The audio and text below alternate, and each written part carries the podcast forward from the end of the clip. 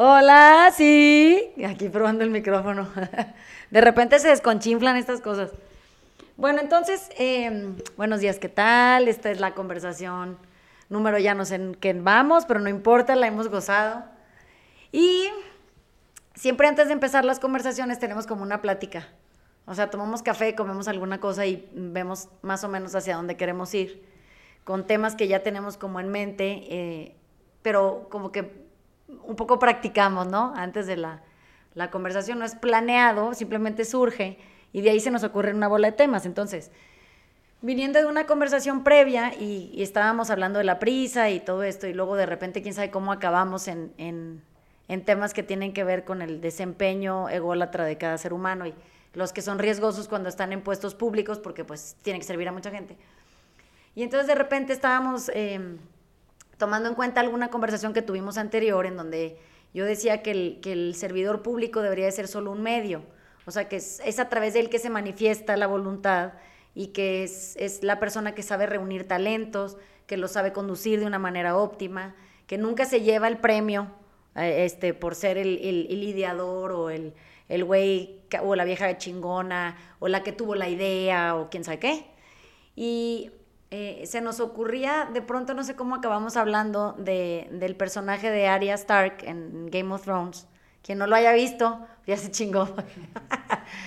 este, pero es un personaje muy, muy particular porque reta todo el deber ser que existe. O sea, desde que empieza la serie es una criatura muy chiquita que todo el tiempo está yendo en contra de la corriente de lo que le tocó. Entonces, si le tocó ser mujer, entonces no. Si le tocó ser la tercera o cuarta o quinta, entonces tampoco. Que si le toca hacer labores de, propias de su género, que tampoco. Que si, o sea, todo el tiempo está como tratando de encontrar su verdadera identidad. Y la serie lo hace muy bien, pues es muy mi serie favorita, pero lo hace muy bien porque eh, llegó un punto en donde ella tiene que convertirse en nadie. En nadie, o sea, no puede tener nombre, no puede tener cara, no puede tener identidad, no puede, o sea, tiene que ser solamente un ser que sirve. Y, y es muy inquietante verlo porque falla tantísimas veces en hacerlo y arriesga tanto la vida cuando recupera algún tipo de identidad, que, le cuesta mucho trabajo soltar, o sea, le cuesta mucho trabajo soltar esta persona que, se manifiesta en ella y que pues viene del apellido de su familia y de los hermanos y viene de la madre y viene de un legado histórico y viene de todas las mamás que hoy en la vida aplicarían exactamente de la misma manera. Y, y es, es como incluso en la misma serie es el personaje más importante de la serie, pero es el más invisible.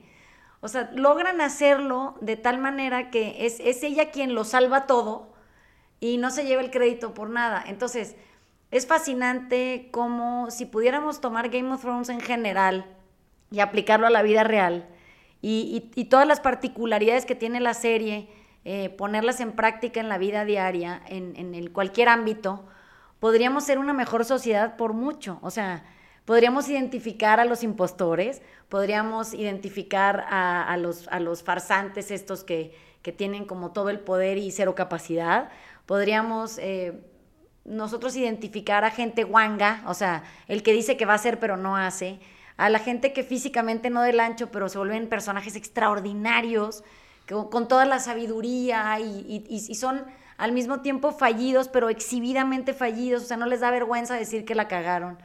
O sea, es fascinante lo que sucede ahí, ¿no? Y, y Aria es como toda esta cosa que nos tiene apasionados aquí tratando de ver cómo lo, volvemos eh, aterrizado a la realidad y, al momento presente. Un poco la, conversación surgió de una palabra que Ale puso sobre la mesa que es la rebeldía, ¿no? ¿Qué, qué quiere decir la rebeldía? Cuando eres adulto. No la rebeldía, decíamos, de cuando eres chamaco, de cuando eres puberto, que es simplemente decirle que no a tus papás o hacer cosas que los molesten. No, esa no es la rebeldía a, la, que nos referimos. Nos referimos a ser rebeldes de los formatos, de los modelos tradicionales, etcétera. Ser rebelde, por lo menos en, el cuestionamiento, en, en decir por qué. ¿Por qué tendría yo que seguir este modelo? ¿Por qué tendría que ser yo? Y entonces de ahí brincamos a la mayor rebeldía en este momento sería el ir en contra de este modelo del culto a la personalidad, ¿no? el, el, el, gran líder es esa persona que es moralmente perfecta, que siempre es exitosa, que siempre logra cosas, que aprendió de, de, de, los grandes fracasos, pero ahora todo le sale bien. etc ese al final siempre acaba en un culto a una persona con nombre y apellido que escribió una biografía y que tiene sus fundaciones y que salva al mundo y la Lo que decíamos es, la gran rebeldía en este momento es que no le hiciéramos culto a personas concretas y que empezáramos a generar liderazgos de gente que está atrás, de gente que está detrás articulando, de gente que está atrás provocando, de gente que está atrás generando eh, nuevos proyectos para que otros los lleven a cabo. O sea, ese sería como la gran rebeldía. Y entonces yo, a mí que me encanta el mundo de la política, decía, puta, la campaña más rebelde de la historia sería una campaña en la que el candidato nunca sale en una foto. Nunca sale en esos carteles gigantescos de periférico, sino que lo que sale ahí es el gran equipo de gente a la que él va a articular y que va a poner. Y entonces el gran mensaje es, no me aplaudan a mí, yo no voy a ser el salvador, yo voy a ser el articulador de un gran equipo que va a, que nunca va a salir en la foto, que no quiere el aplauso, porque lo que quiere es rescatar al país, reconstruir al país. Ese en este momento creo que sería la gran, el gran acto de rebeldía. Es que ahorita lo que decías de, las campañas, me acuerdo de una película ochenterísima, sale Richard Pryor, que se llama Brewster's Millions. Y entonces eh, la premisa es de que el, señor no tiene un peso eh, y tiene un tío rico que se muere, pero le dice, oye, yo tengo miles de millones de dólares, pero te vas a tener que gastar 3 millones de dólares este, en X tiempo y si lo puedes lograr, porque la, lección ahí es que el dinero no lo es todo. Y entonces, este, pues este güey se pone a gastar. Y entonces dice, la manera más fácil de gastar dinero es en campañas políticas. Y entonces lanza una campaña política que es no voten por nadie, no voten por ninguno de estos dos güeyes. Ese es. ¿Y quién, crees que gana la campaña? Pues el, el, Brewsters, ¿no? Entonces, este, me recordó a eso. Y, sí, cierto, ese es como que el culto a la, personalidad es, es, acaba siendo como una, un shortcut a no hacer todo el trabajo, este, a no tomar responsabilidad y este y suena como un líder que me gustaría este, acompañar, fíjate. ¿Te acuerdas que eh, en la serie, cuando Arya pasa a ser parte de esta, de esta como secta que, son los que no son nadie? Y, curiosamente así se llama, se llama The Many Face. Y porque eh, como que pueden adquirir la persona de, la cara en este caso, que pues la cara en, en esencia significa persona y es las mil formas en las que tú te puedes personificar, o sea, cómo puedes fingir ser uno, otro, otro y otro. Y ella eh, toma estas caras porque entonces se puede volver el asesino serial, se puede volver la mujer arrogante, se puede volver la, prostituta, se puede volver el, hombre, este, el pordiosero, se puede volver el, el hombre rico, se, se puede volver lo que ella quiera. Y a través de eso logra someter a sus enemigos. Eso quiere decir, puede matar gente con, con, la personalidad de alguien más y nunca ser responsable. Puede, entonces, como que es un peregrinar de comprensión en donde tiene que llegar a lograr ser ella, o sea, tiene que pasar por todas estas 25 mil capas de esencia, o, pseudoesencia, que es como la externa, y, decidir regresar a, ella misma, o sea, regresar a ser Aria sin ser Aria, porque es, es, ya ahora, ese es su nombre, porque ese es el que le dieron de pila, pero tampoco representa a la niña que debería de haber sido si hubiera sido ella. Claro, le quitan todo, este, pierde, pierde el nombre, pierde la familia, pierde el, el castillo, acaba solita en, del otro lado del mar, este, ahí pierde hasta, hasta la vista, eh, y después regresa y salva a la humanidad, pero sí, ya, ya, como ella, y, se ve diferente, ¿no? Como que, que, se ve bien quieta, al principio era como muy rebelde, y al final, ya cuando regresa y mata a los White Walkers y demás, se ve quietísima. O sea, no, no, no, duda de absolutamente nada. Es que lo, que lo que es muy interesante en ese personaje es que no se lo toma personal ella, o sea, ella no siente que sea ella quien conduce, ella quien decide, ella, es como, si viviera de la intuición, o sea, de alguna manera la serie la va llevando a tener que estar en el lugar adecuado, en el momento adecuado, y es, es sorprendente cuando deja de pelear, O sea, al principio en su rebeldía, que era la que, de la que hablaba Max al principio, que es en donde hay como una rebeldía que es como un no perenne, ella quiere decidir a dónde ir, con quién estar, a dónde dirigirse, qué ruta tomar, de quién acompañarse, entonces, ¿qué es? Como el, típico político pedorro. Pero no hay una intuición desarrollada en ella, la, la desarrolla con el hardship, con la dificultad, porque tiene que sortear un chingo de dificultades por las decisiones que toma. O sea, siempre va tomando las peores decisiones y entonces siempre se encuentra con un montón de dificultad. De repente, em, en su proceso este de, ser parte del culto este de las mil caras, hay un güey muy capaz que le está recordando a ella que ella no es nadie y que mientras siga pensando que ella es alguien va a sufrir y la va a pasar de la chingada. Y cuando de repente empieza a, a, asumir que la vida le tiene un plan y ella tiene que seguirlo de manera intuitiva, o sea, que si Max aparece y me dice, Vanessa, que si me puedes ayudar a recoger allá abajo, que porque se me tiró el agua, y yo digo, no, recoge tú, pues si no soy tu este, empleada, asistente personal, que no sé qué. En lugar de nada más ir, porque a lo mejor hubiera algo en mí que dijera, mira, algo te está esperando abajo, y yo me resisto, no me rindo, eh, sufro. Entonces, creo que el problema principal de las personas, o sea, este culto a la personalidad que decías y que está hecho por personas que se asumen ya dueños de una identidad falsa, pues totalmente, pero bueno, identidad al fin. El problema que tienen es que tienen cero intuición, entonces actúan o desde la rebeldía esta eh, crónica medio enfermiza de decir no al sistema, no a lo preestablecido, no a lo antiguo, no a lo anterior, no, no al partido A, entonces le cambian de nombre, son los mismos güeyes, o sea, es raro pues, ¿no? Sino ¿Qué pasaría si esa persona, incluso el, político mismo que no va a salir en la foto, ni siquiera diga que existe? O sea, no puedes votar por él porque no existe, estás votando por una propuesta. O sea, no hay partido político, no hay personas, hay una propuesta colectiva y se, y se hace de un montón de gente. ¿Quiénes son esas personas? Bueno, pues mira, el secretario fulano se va a llamar Mangano de tal, el perengano, así. ¿Quién articula esto? No importa, los ciudadanos. O sea, el sin nombre, el sin nombre no va a salir nunca en la foto. Entonces el reto, creo, más cabrón sería que el sin nombre no nada más se asuma el sin nombre y exista como el sin nombre, que eso es lo que Aria trataba de hacer y le salía muy mal, es que verdaderamente se quede sin identidad, o sea, que no se sienta una parte esencial de la propuesta, que simplemente sea esta persona humilde eh, queriendo habilitar a otros a ejercer con su mejor capacidad y a dar lo mejor de sí mismos, ya que los colocas cada uno en su lugar, o sea, no porque yo decido, sino porque tu intuición despierta y tú te colocas donde vas, pues, ¿no? Hay un libro padrísimo que estoy leyendo ahorita que se llama The Infinite Game, de un cuate que se llama Simon Sinek.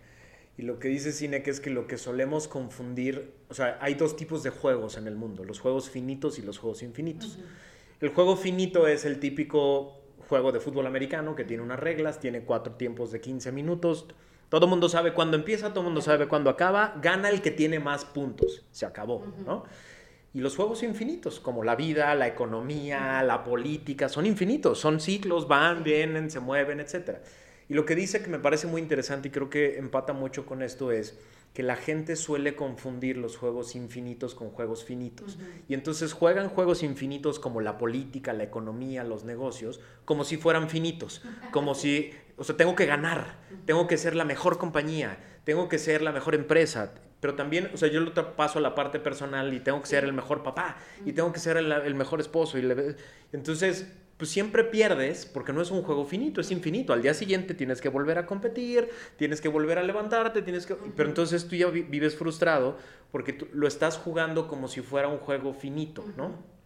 Tratando de conectarlo con esta parte que dices, lo que le pasa a muchos líderes es que están jugando el juego de la vida y el juego de la política como si fuera un juego, un, juego finito. Y en algún momento, en algún momento ganan, se vuelven parte de la historia pero luego les quedan 20 años de vida o 30 años de vida y acaban siendo denostados porque ellos creían que ya en el momento en que lograron parar una guerra o salvar la economía de un país, etcétera, ellos ya habían acabado. Y no, resulta que estaban en el juego infinito y todavía les faltaba un chingo. Y entonces eso lo, eh, y, entonces todo, pero el problema también está del lado de los que nos deprimimos porque, ay, puta, este güey no era el güey perfecto que todos estábamos esperando. Porque nosotros también estábamos en una idea de un juego finito, viendo al líder que siempre tenía que ser perfecto todo el tiempo, todas las veces, y salvar al país todas las veces que se lo exigiéramos, ¿no? Entonces esa, esa confusión también puede ayudar mucho a, a definir cómo chingados alguien que, o sea, alguien que no se presenta y alguien que no tiene que estar cuidando su culto, porque sabe que está en un juego infinito, puede hacerlo un mucho mejor líder que alguien que, se confunde, está jugando un juego finito en el juego infinito, y entonces llega un momento en que toda su vida se trata de cuidar esa personalidad que ya construyó. Es que fíjate, en, en Game of Thrones hay la propuesta, tú nunca sabes al final qué va a pasar pero eh, mucha gente estaba como muy inconforme con el final. A mí me pareció extraordinario, o sea, me, me, me, me llegó así el, el, momento de que iba a terminar y dije, o sea, sí es que no puede ser de otra manera, ¿no?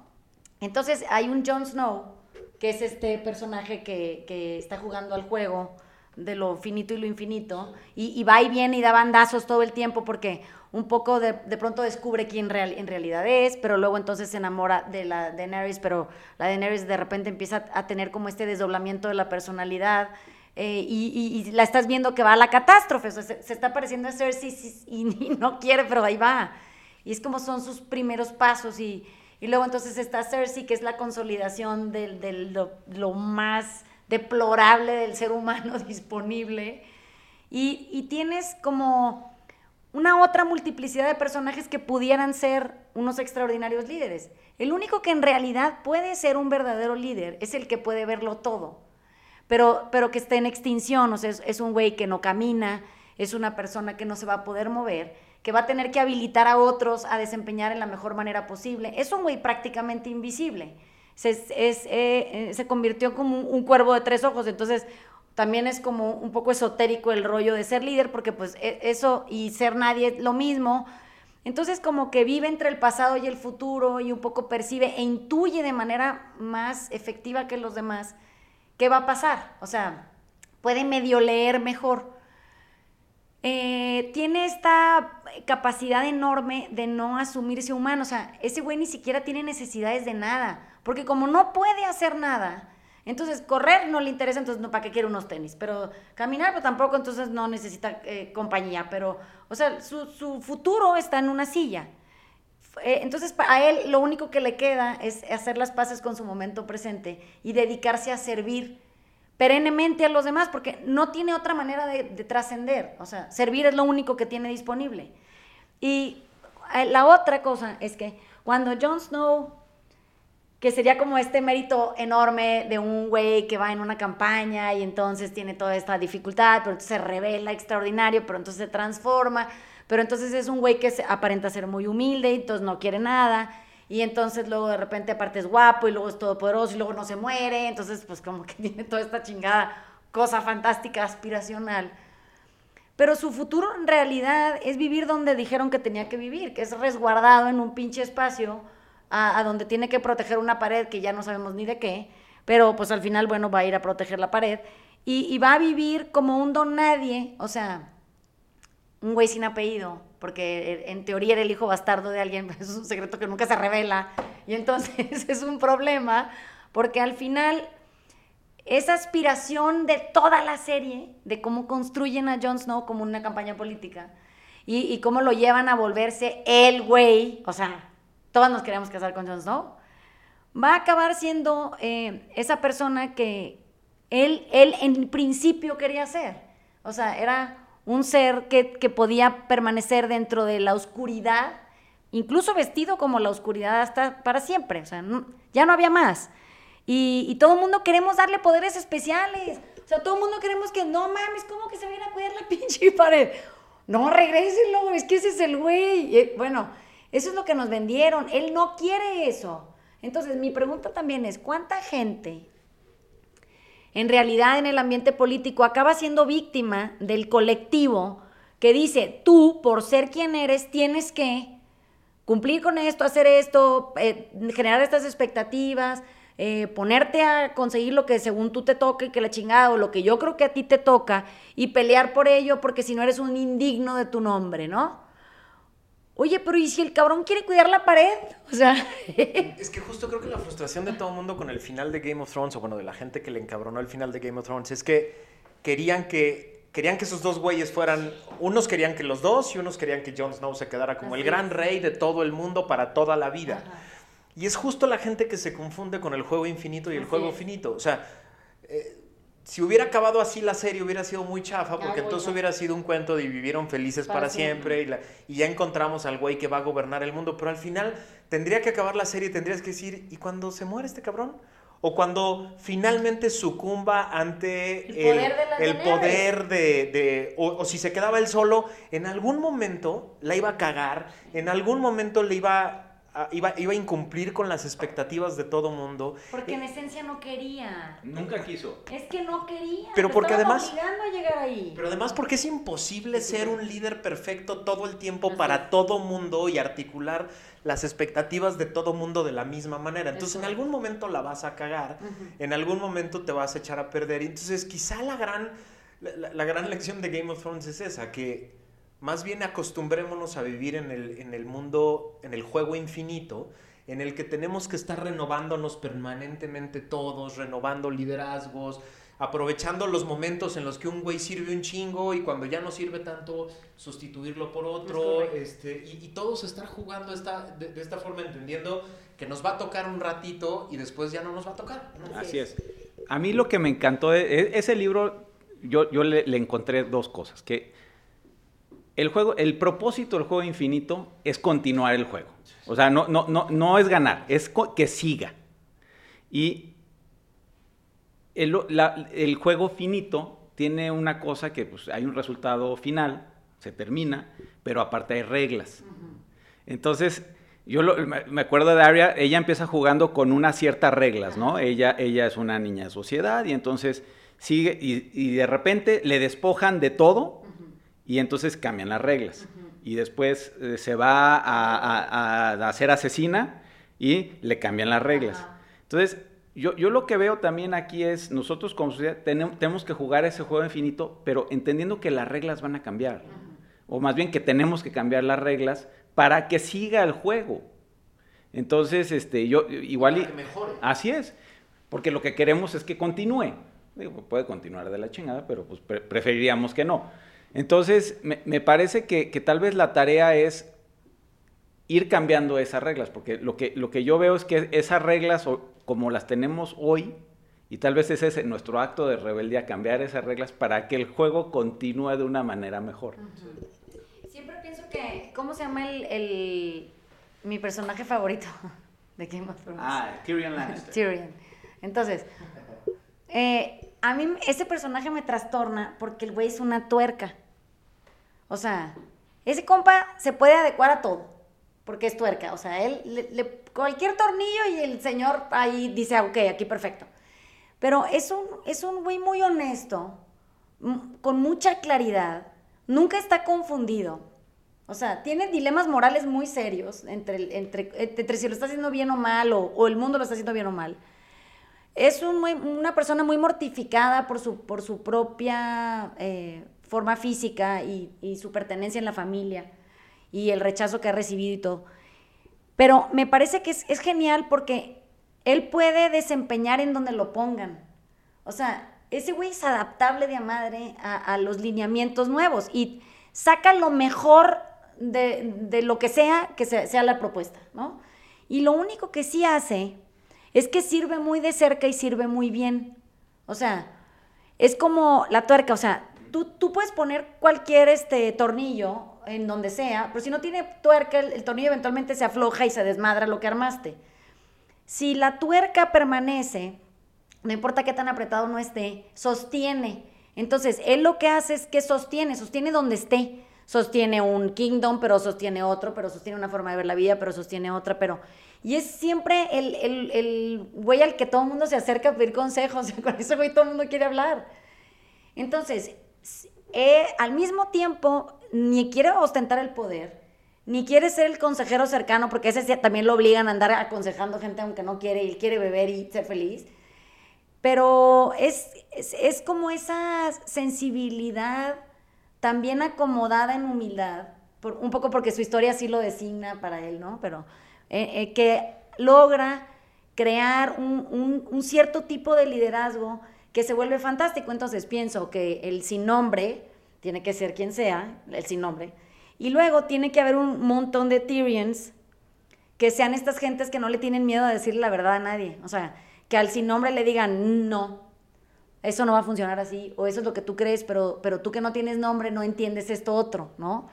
Que sería como tú que no hablas el lenguaje político, tú que no hablas el lenguaje económico, o tú que no hablas el lenguaje de relaciones este, internacionales, o, o sea, tendríamos que estar rodeados de gente capaz que también quiera ser el sin nombre, aunque tenga un nombre, y que quisiera solo servir. O sea, ese güey nada más quería servir porque quería un mundo mejor, porque estaba hasta los huevos de estar batallando con una guerra, la otra, la otra, interna, familiar, de hermanos, eh, papá, hijo, eh, güey, novia, mm, esposa uno, dos. O sea, ese güey se está metido en problemas.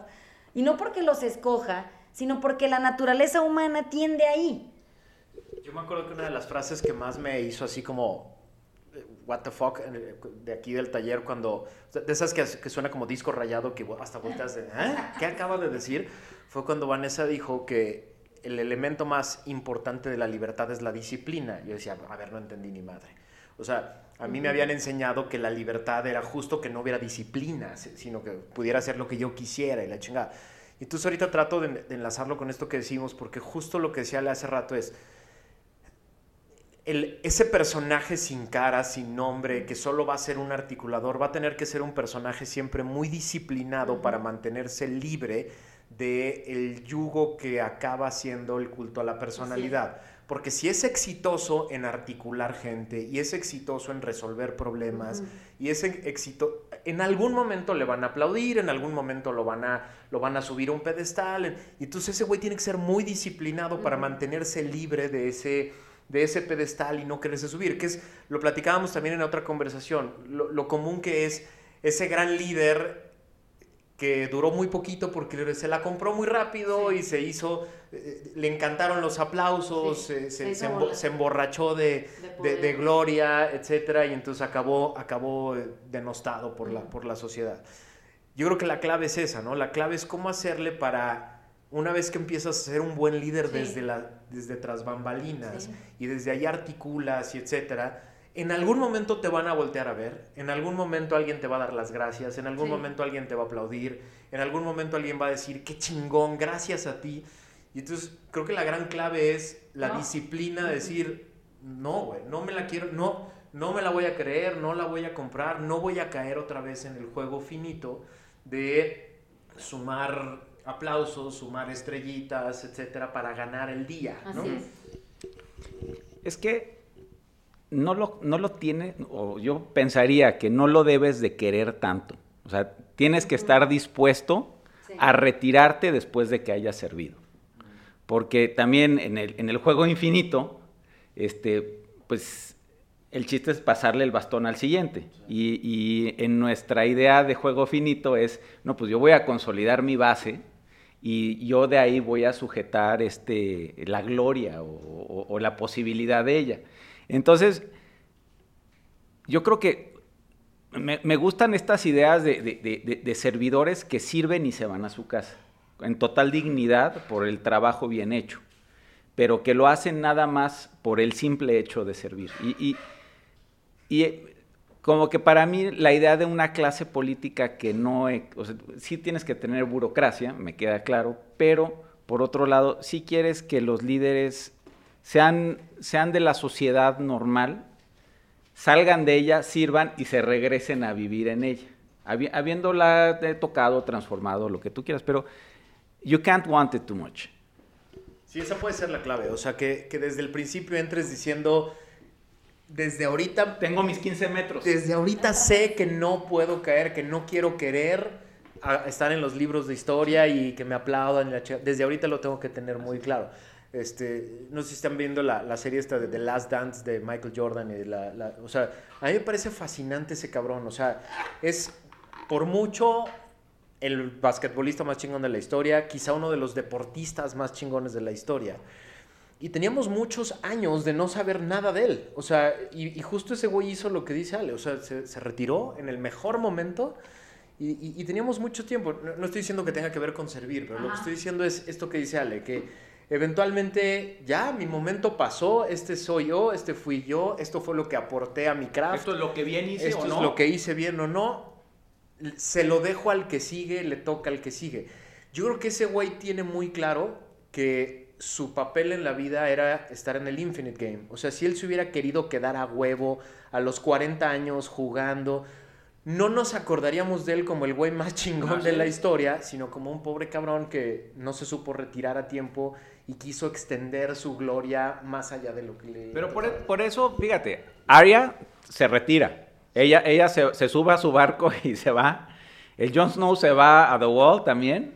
Este, si te fijas, en- a- al final de esa serie, nadie que quería el poder lo acaba teniendo. O sea, el Bran no quería, Tyrion tampoco. Eh, y los que sí querían, que era Cersei y Daenerys, pues ya no están. Así es. Entonces yo creo que eh, esa acaba siendo la moraleja de esa serie. Sí. Hay un, hay un artista inglés, todo el mundo conoce, o no, no, no estoy segura, pero se llama Banksy. Y es un güey bien chistoso porque nadie sabe quién es. O sea, hasta la fecha su identidad es desconocida.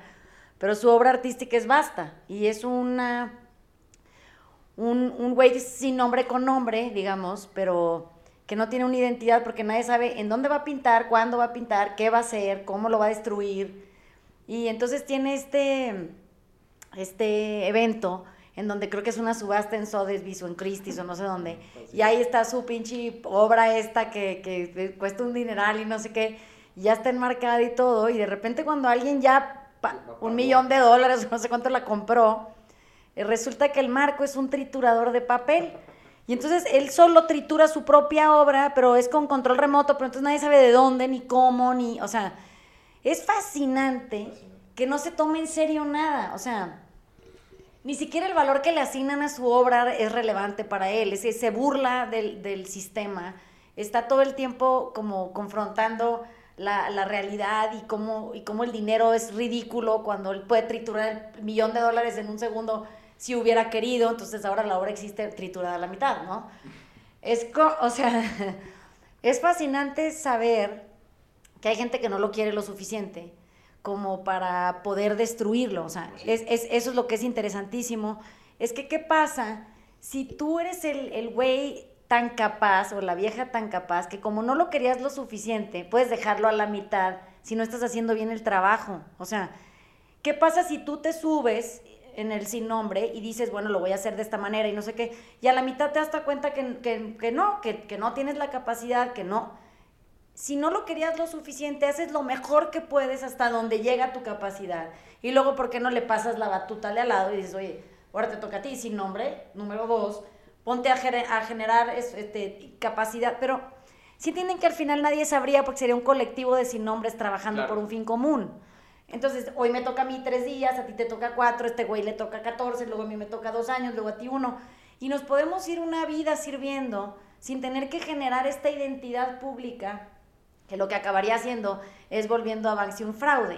O sea, si él se comprara que sus obras de arte cuestan millones de dólares, sería el primer perdedor. O sea, de- dejar- dejaría de ser en realidad el güey chingón que es, que es el que todo el tiempo con su arte está confrontando una, una realidad tan chafa o tan, tan ridícula, tan absurda en la que existimos, que son estos eh, reglamentos sociales o, o- o- o económicos o políticos que, que acaban destruyendo la esencia humana. Hay dos liderazgos muy interesantes en este momento en el mundo que me parecen muy relevantes para esta parte de sin nombre. Se me ocurrieron ahorita, Malala y esta niña Greta Thunberg. Una es una niña que vivió cosas tan dramáticas que ella no se cree el culto a la personalidad, ¿no? O sea, Malala no, por lo menos hasta ahorita, no sé qué va a pasar después, pero hasta ahorita no la ves haciendo libros autobiográficos de mi vida y cómo mi vida ha transformado la vida de todo mundo. Y creo que por eso es tan llamativo para todo mundo el liderazgo de esta niña, ¿no? Y la otra no puede.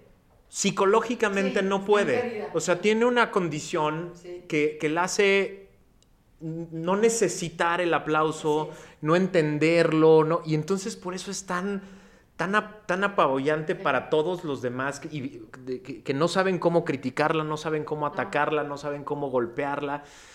No sé en qué van a acabar ninguna de las dos, pero me parece como muy interesante cómo las dos crecieron a, la esca- a escala global, justo porque no quieren tener un, un- no quieren generar un culto a la persona.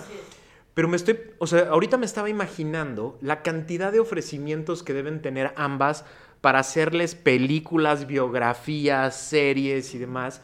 Y regreso al tema de la, de la disciplina. O sea, una porque no puede, pero la otra porque seguramente no le interesa y tiene la disciplina seguramente para rechazar a un director y a otro director y a otra editorial y a otra más y a otra que les Sí. dice, no, güey, mi tema no es Sí, no, quién no. soy yo Sí, y cómo soy yo la persona más chingona. Mi tema es, hay que educar a las niñas Sí, del mundo, sí, ¿no? sí. Y entonces, o sea, lo que- tenemos pruebas de que sí jala. O sea, este tipo de liderazgo sin cara, este tipo de liderazgo sin culto a la personalidad, jala, jala y jala bien.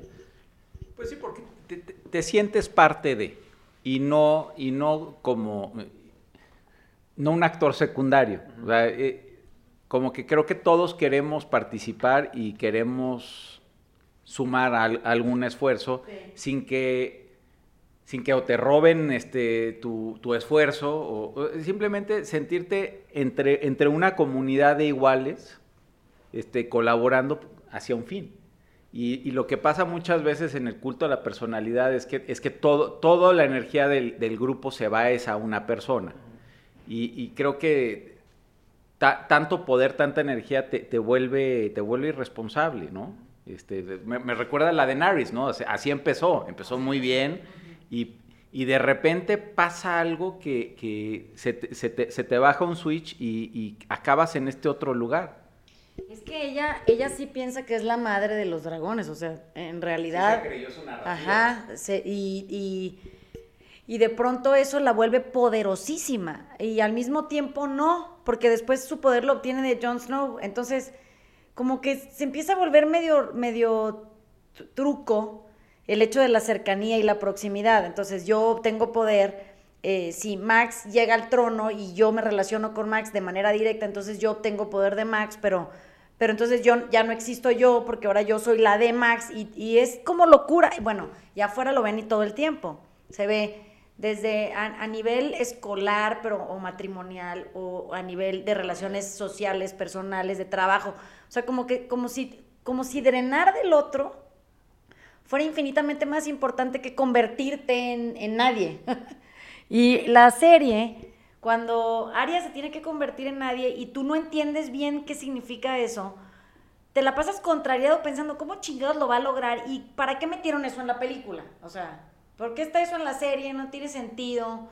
¿Qué hueva ver ese, ese capítulo? Ah, Pero de pronto algo en ti empieza a generar mucho ruido adentro. O sea, Sí, y, si te- y si tú tuvieras que hacer eso, y si tú tuvieras que convertirte en nadie, y si tú tuvieras que perderlo todo y, y de repente re- resurgir en un mundo en donde nadie sabe quién eres, y tú eres nadie, y, y- y ahora sí eres, eres nadie de, de veras. Entonces, como que siento que el, el- el culto a la personalidad, bueno, y esto de los griegos lo, lo han hablado a bastedad, o sea, pero bueno, sí, el culto a la personalidad es, es este mito a una identidad creada y, y- y el, y el público que, que se cree la identidad creada del mito y entonces de repente todo es ficcional, o sea, toda la estructura en la que convivimos es un invento, no hay más que gente, que eso es lo que el taller vuelve muy evidente, o sea, solo hay gente. No hay la gente A, la gente B, la, no hay, hay gente y, y es, y son 15 metros, o sea, el tiro final, el tiro de gracia al final llega. Entonces, ¿qué más te da va a ser gente A si te vas a morir en 15 metros que si eres gente B que te vas a morir en 15 metros? ¿No te gustaría servir los 15 metros? Digo, Pues que además esta idea del culto de la personalidad, como ahorita me, me, sonó muchísimo esto que dice Ale de te hace, te hace actor secundario, ¿no? O sea, porque los mortales normales frente a Michael Jordan, Michael Phelps, Steve Jobs y e Elon Musk somos nada, ¿no? O sea, si, si, el, si, si el parámetro es que solo esos güeyes son alguien, pues todos los demás somos, somos nada. O sea, no vamos a hacer nunca nada que valga la pena, ¿no? Entonces, cuando, cuando empiezas a romper esa idea de, pues esos güeyes también eran personas y esos güeyes también son. personas y tienen cualquier cantidad de defectos y mucho de lo que son sí es por su gran capacidad, pero otros son por las circunstancias, ¿no? Hay otro libro que para mí es fascinante, de mis autores favoritos, Malcolm Gladwell tiene un libro que se llama Outliers, que lo que dice es que todos esos güeyes están ahí, sí, por su gran capacidad, pero también por muchas circunstancias de la vida que se combinaron de mil maneras para que pudieran estar ahí, ¿no? Entonces, pues esto nos, nos genera de, esto que dices mucho, pues a ti te toca estar donde tienes que estar y ahí es donde tienes que desempeñar. Y conectarlo con estas tres ideas siempre de nada es tuyo, nada sale como tú querías y nada dura para siempre, ¿no?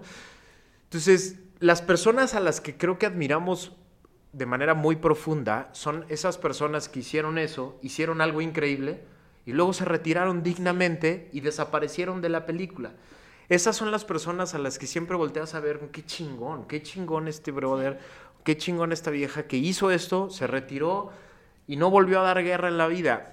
Los, los personajes que acaban siempre muy madreados son los que durante un tiempo brillaron un chingo, no se supieron salir, pensaron que ellos eran infinitos y eventualmente empezamos a encontrarles las fallas, los errores, los empezamos a madrear hasta que los tiramos del pedestal. Y entonces hoy nos acordamos de esas personas como miserables, ojetes, etcétera, ¿no? Sí. es haces lo que haces, haces lo que puedes hacer con lo que tienes, lo mejor que puedes. En el momento de todo. Eh, y, y, pues ese es, es, todo siempre en el estado, en, en, el, en el momento actual. Entonces, de repente se vive bien simple la vida así, ¿no? Pues totalmente. Mira, si tú lo piensas en lo que decías ahorita, que decía Max, de cuánto tiempo de exposición tienes, ¿no? Si tú te empropelas, que esta es la cosa esta de mi papá que era fantástica, cuando fuimos a, Chihuahua, mi hermano está casado con Katia, mi cuñada, mi cuñada es de Chihuahua, y fuimos a su pedida, y entonces le tocaba hablar a mi papá, ¿no? y mi papá empezó, dio su, su speech y todo, y dijo, antes de que me empropele, voy a parar. Porque eh, después el mensaje se extingue. O sea, es tan repetitivo y es tan largo y suena tan a lo mismo que pues llega un momento en donde ya lo que dijiste no fue ni importante, ¿no? Tu tiempo de exposición fue muy largo. Y no nada más de exposición verbal, el tiempo que te expones físicamente a ser visto, de repente te empropela. Cuando en propelar ese, los barcos tienen propelas y, de repente la propela, cuando hay un, cabo suelto, o el, ancla o a lo que se, se enreda, se propela el barco, entonces no avanza, ¿sí entiendes? Y entonces tiene que bajar alguien bien súper valiente, a lo mejor sin equipo de buzo y la chingada, porque pues se propela en cualquier momento, hacer intentos innecesarios, innecesarios y cabales y no tanto, por desempropelar esa chingadera, ¿no? Porque aparte pasa, pasa, pero pasa de noche. Ajá, no, entonces es, es una tragedia y, y, y el empropelarse, eh, que, que, en los lugares tipo como Mazatlán y así, pues eso que es el slang ahí de, que, que pues tiene que ver con el puerto. Es como muy evidente cuando te dicen ya te empropelaste, que ya cállate. O sea, ya no mames, ya, ya, ya, llevas mucho. Te atoraste, no avanzas, ¿sabes? Y siento que ah, la gente a la que nos referimos, que está buscando tanto tiempo consolidarse en, esta identidad y ya está empropelada, y por eso le pasa al presidente que está empropelado y no se ha dado cuenta. O sea, el güey dice la misma cosa 20 ya todo el mundo le hace memes y eso pasa con la gente que se empropela, es que es demasiado tiempo de exposición. Y, el riesgo es que cuando tú estás mucho tiempo allá afuera, eh, queriendo ser visto y desesperado y todo, de repente tu, ruido empieza ya a ser perturbador y entonces la gente voltea y para decirte ya cállate. Te lo dicen de mil maneras, ¿no? Ahora eso en las familias pasa. Es el papá que le ponen mute Los hijos dicen, no, ya sepa la chingada que dijo, se empropeló, no me importa. La mamá que grita, ya nadie la oye. Eh, la, la, la, conversación entre hermanos desgastada, esa que dices, otra vez está hablando lo mismo, se, se empropeló. Es el monotema, ¿no? Cuando nosotros eh, podemos entender que no somos nadie, no tienes un monotema, porque eres finito, porque no te va a durar, porque, como bien dijiste, y que es como el lema del taller, nada es tuyo, nada dura, y ni una de las chingaderas que tú creíste que te iba a salir como te iba a salir, te va a salir así. Entonces, puedes soltarlo, o sea, puedes nada más hacerlo mientras lo tienes que hacer, dormirte, soltarlo y al día siguiente empezar nuevo, o sea, nuevo de cero con ojos nuevos, igual se te ocurren cosas diferentes, ¿no? La mayoría de la gente pelea con la idea de la permanencia, mucho.